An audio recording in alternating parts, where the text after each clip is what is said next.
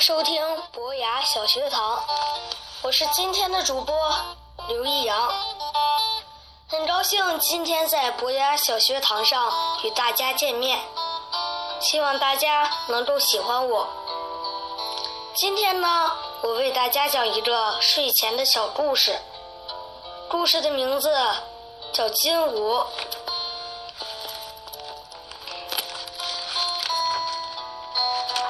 从前有一个人，他有三个儿子，最小的叫蠢儿，他总是被人嘲笑、轻视，无论做什么事都要吃亏。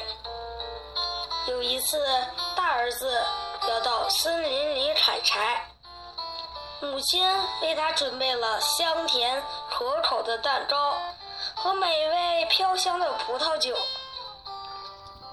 在森林里，大儿子遇到一位年老的矮人。矮人说：“请把你袋子里的蛋糕和葡萄酒让我吃一块，喝几口嘛。”大儿子说：“我把蛋糕和葡萄酒给了你，我自己怎么办？你还是滚开吧。”矮人不肯走，他只好去砍树。刚刚砍了几斧，就砍了自己的肩膀。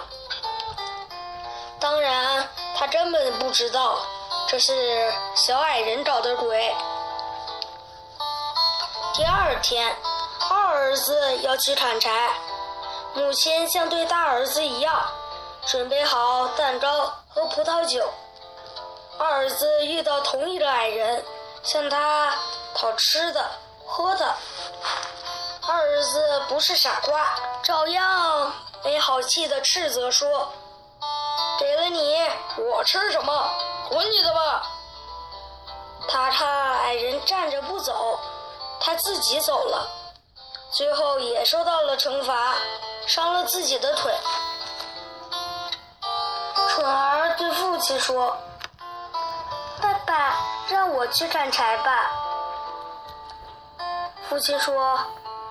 也好，上一回当，长一回见识。你去吧。母亲为他准备在灰里烤熟的干饼和一瓶酸啤酒。他在森林里同样遇到矮人，矮人朝他行礼，说：“把你的饼给我一块，啤酒让我喝一口。”又渴又饿。楚儿说：“你如不嫌弃，欢迎你与我一道享用。”他们吃饱喝足之后，孩子说：“你的心地善良，愿意帮助落难的穷人，我要重重的报答你。那边有棵老树。”你把它砍倒，树根里的东西会带给你幸福。蠢儿去砍树，树倒下来，树根里面有一只鹅，羽毛是纯金的。他把鹅提起来，带到一家旅馆，准备在那里过夜。旅馆老板有三个女儿。看到了金鹅，很想得到金鹅身上的羽毛。准儿出去的时候，大女儿抓住鹅的翅膀，还没来得及用力，手却被粘住了。不一会儿，二女儿来了，也想得到金羽毛，同样被粘住了。小女儿跑出来，刚一动手，也被粘住了。他们只好陪着金鹅过夜。第二天，蠢儿牵着金鹅离开旅馆，不理会三个女孩子。三个女孩子却紧跟着小伙子在后面奔路。在田野里，一位教士看到这支离奇滑稽的队伍，责问道：“你们这些疯姑娘！”紧追一个小伙子，成什么体统？他要把他们拉开，他刚一挨上女孩，立刻也被粘住了，只好跟在后面奔跑。他们跑了没几步，教堂的司事走来，看到教师先生路着三个女孩走，十分惊诧，大叫道：“喂，教师先生，你到哪里去？”他跑过去抓住教师的袖子，同样也被粘住了。后来，他们遇到两个农夫从田里扛着锄头走来，教师大喊大叫，请农夫帮忙。农夫过来帮忙，结果队伍又增加了两个人。只古怪的队伍进了城，当地。国王有个女儿，她十分严肃，没有人能使她发笑。为此，国王向全国宣布：谁能使公主开颜一笑，谁就会被选为公主的丈夫。蠢儿听到这项通告，牵着金鹅和跟在后面的几个人，来到公主面前。公主看到七八个人总是紧跟着千金鹅的少年傻跑，禁不住哈哈大笑起来。蠢儿找到国王，要求做国王的丈夫。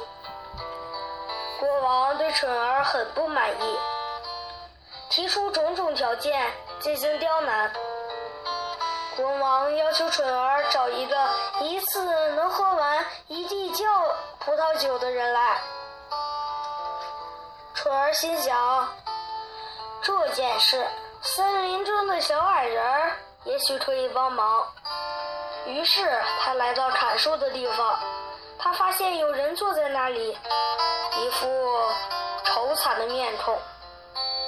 蠢儿走过去问：“？”为什么是愁成这副样子呢？那个人回答说：“唉，我渴得难受，喝水不济事，只能喝葡萄酒。我刚刚喝完一桶，就像在滚烫的石头上滴了一滴水，根本不解决问题。”蠢儿惊喜地把那个人引到国王的酒窖。不到一天，酒窖就被喝得滴酒不存。蠢儿来见国王，要求把公主嫁给他。国王又对蠢儿提出更苛刻的要求，让他找一个一口气能吃完三万个面包的人。蠢儿再次来到砍树的地方。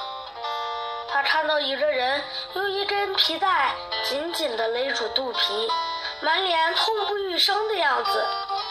那个人说：“我只吃了满满一烤炉坚硬的像石头一样的面包，还是饿得难以承受。”那个人被蠢儿带到国王那里，烤成的面包堆得山一样高。恶汉立即开吃，不到一天，面包山被干净彻底的吃掉了。蠢儿来见国王，问还有什么条件。国王说：“你能去造一艘能在路上行走的船，你坐这艘船来，公主立刻嫁给你。”蠢儿来到森林，小矮人等在那里。船已经为他造好了。蠢儿架起陆地上行走如飞的船来见国王。国王见蠢儿机灵的出奇，欣然为他主持了婚礼。后来啊，也把王位传给了蠢儿。这个故事告诉我们呢，要心地善良。无私的帮助他人是每个人应具有的美德，好心总有好报，就像你们农民伯伯种庄稼一样，春天种一颗麦子，秋天就会收获更多的麦子。这个童话故事还告诉我们一个道理：自私自利的人，永远不知道关爱别人；心地善良的人，永远都有好运相伴。小朋友听了以后有什么收获呢？希望小朋友们都要做一个心地善良的孩子。好了，今天的故事就讲到这里了，再见。